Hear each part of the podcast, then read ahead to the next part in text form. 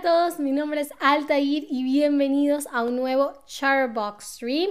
Y hoy vamos a hablar de un tema un poco, no voy a decir complicado, pero que sí eh, le da muchos problemas a los que están aprendiendo español. Es un tema de gramática, pero que espero poder explicarles bien Ah, para que ya no tengan tantas dudas, para que ya se sientan un poco más seguros, seguras, segures, em, eh, hablando del, tema o identificando ¿no? los usos de la palabra se en eh, español, ¿no? Empecemos con la primera pregunta, es ¿cuál de las siguientes frases es la correcta? ¿Cuál de las siguientes frases es la correcta. No sé la respuesta a esta pregunta, ese C con acento, o no sé la respuesta a esta pregunta, el C sin acento. A ver, ¿cuál de las dos es correcta? ¿No? Para decir que no sabemos la respuesta a esta pregunta. ¿El C con acento o el C sin acento?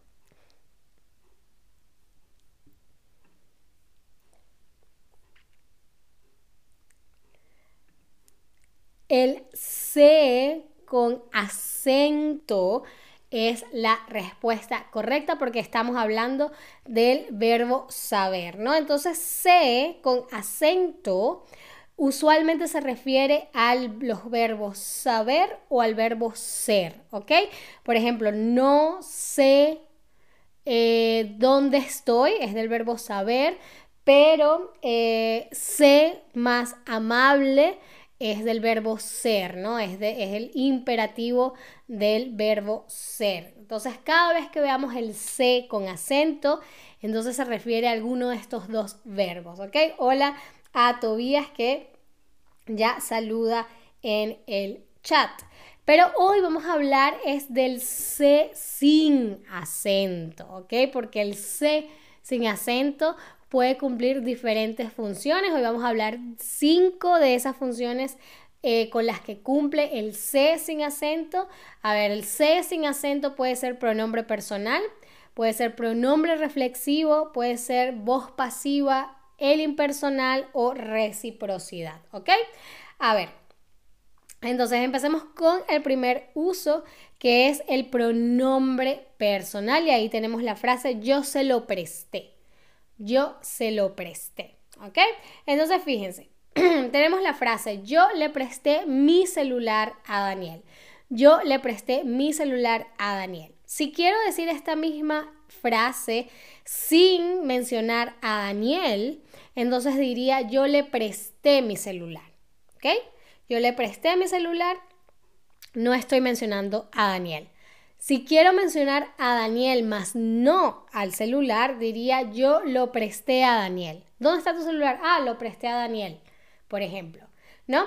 Pero ¿qué pasa si quiero em, eh, eliminar, no quiero mencionar ni a Daniel ni al celular?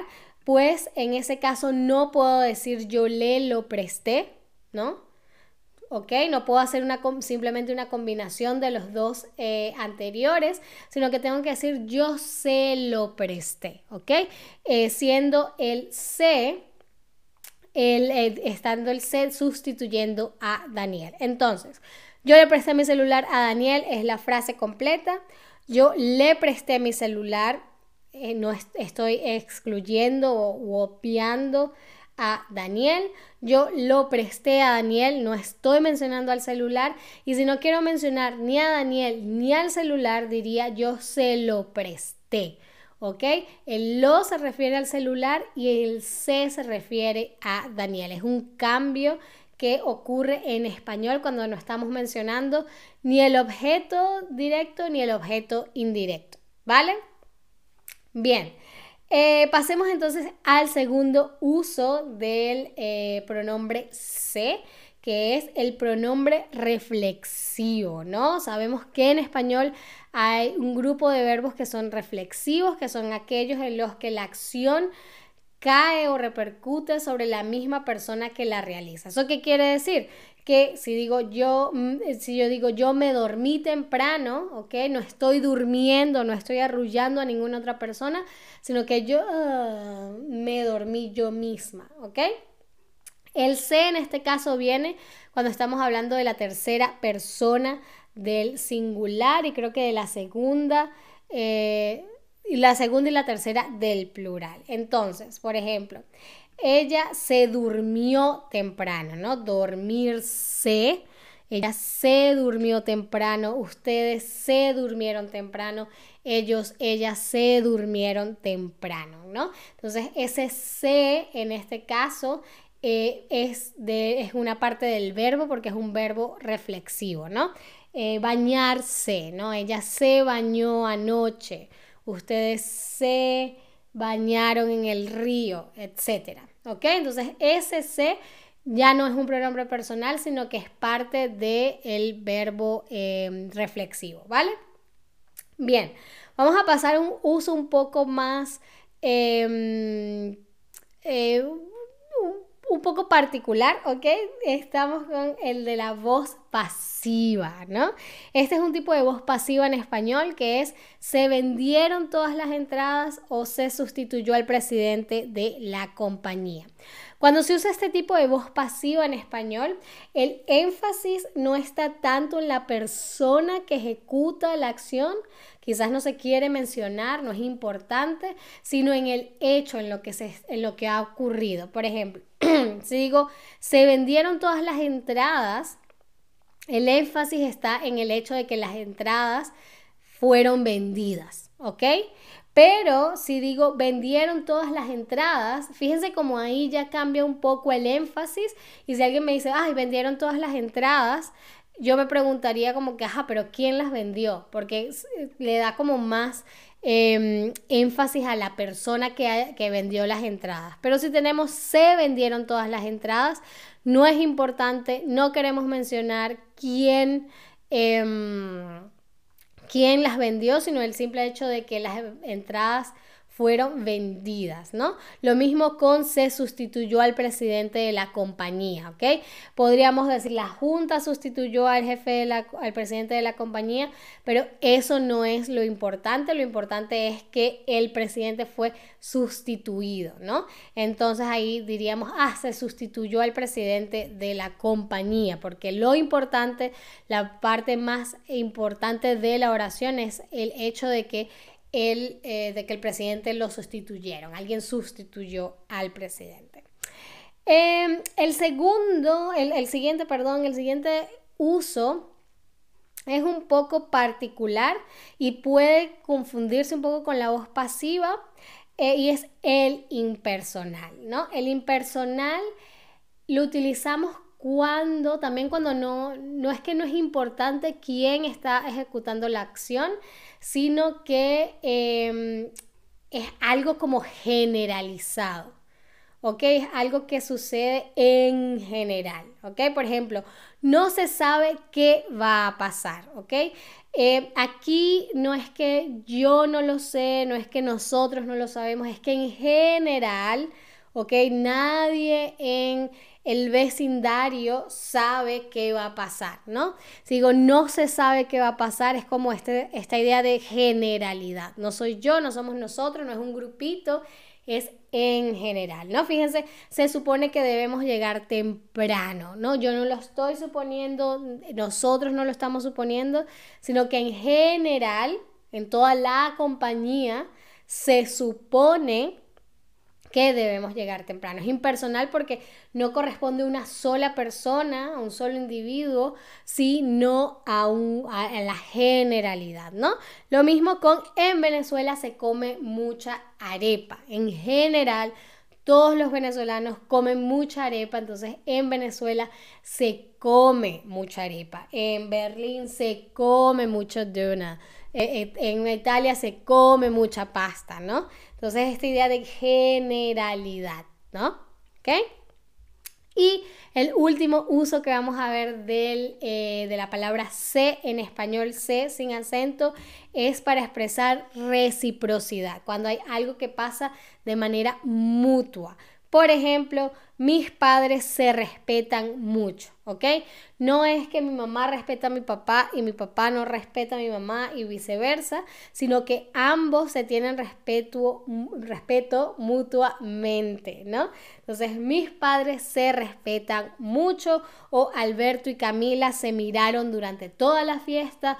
No fue que Alberto miró solamente a María y María no lo vio a él o al contrario, sino que ambos se miraron mutuamente, ¿no?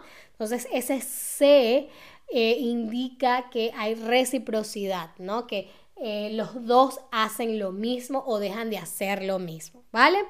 Eh, esos son los cinco usos que les traje hoy sobre, eh, de, la palabra sé.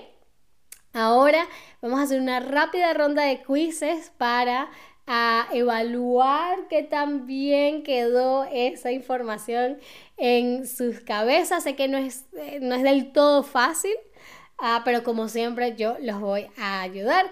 Mi primera pregunta es, sé con acento siempre se refiere a los verbos saber y ser, verdadero o falso. Fue lo primero que vimos hoy. Dijimos que hoy íbamos a, a hoy nos íbamos a concentrar en el C sin acento porque el C con acento es un poco más fácil de identificar. Muy, muy, muy, muy, muy, muy bien. Se con acento siempre se refiere a los verbos saber o ser. Perfecto. Ahora, Julián estaba muy cansado y en el sofá. Julián estaba muy cansado y durmióse en el sofá o Julián estaba muy cansado y se durmió en el sofá. Aquí es un ejemplo de el uso de la palabra se en el contexto, en, un verbo reflexivo, ¿no? Dormirse, eh, como lo eh, utilizamos, lo conjugamos em, cuando hablamos de él o ella. Por ejemplo, yo digo, yo me dormí en el sofá Tú te dormiste en el sofá. Muy, muy bien. Eh, Julián estaba muy cansado y se durmió en el sofá, ¿ok? Se durmió en el sofá. Es un poco tricky porque, claro, el verbo en infinitivo es dormirse. La lógica sería, ah, bueno, el se va al final, pero no, va antes, ¿no? Yo me dormí, tú te dormiste, él, ella se durmió, ¿vale?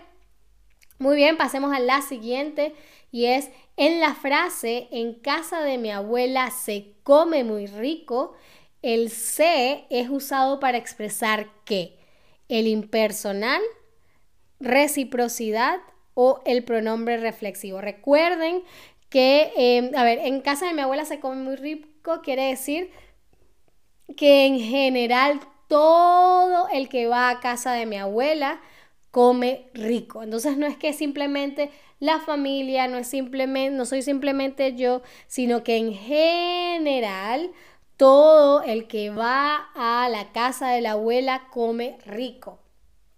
Es el impersonal. Recuerden que el impersonal se refiere a algo generalizado, ¿no? En Venezuela se come mucha arepa.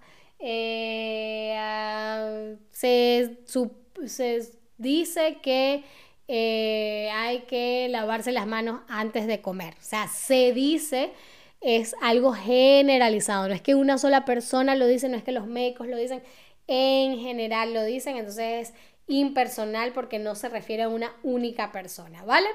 Eh, luego tenemos, si quiero decir que David le dio un reloj a Ana sin mencionar un reloj o a Ana, digo, David lo cedió David se lo dio o David lo diose. Hmm. Ese fue el primer uso que vimos, que es un pronombre personal.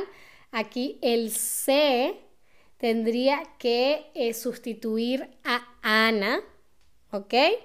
porque el lo sustituye a un reloj, pero muy, muy, muy, muy bien. David se lo dio.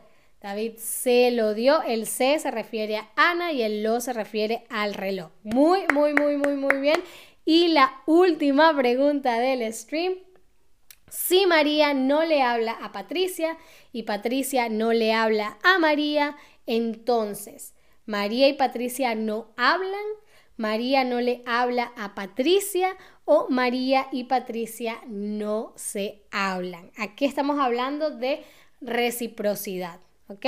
Porque ni María le habla a Patricia, ni Patricia le habla a María. Entonces, la mejor manera de expresar esta idea de que eh, ni María le habla a Patricia, ni Patricia le habla a María es muy, muy, muy, muy, muy, muy bien. María y Patricia no se hablan. Perfecto, perfecto. Eh, eso fue todo por este stream. Lo hicieron genial. Dense un aplauso. Espero les haya gustado este stream, espero les haya parecido útil y por supuesto espero me acompañen en el próximo que viene ya muy pronto. Eh, muchísimas gracias como siempre por estar ahí. Nos vemos en un ratito y hasta entonces. Adiós.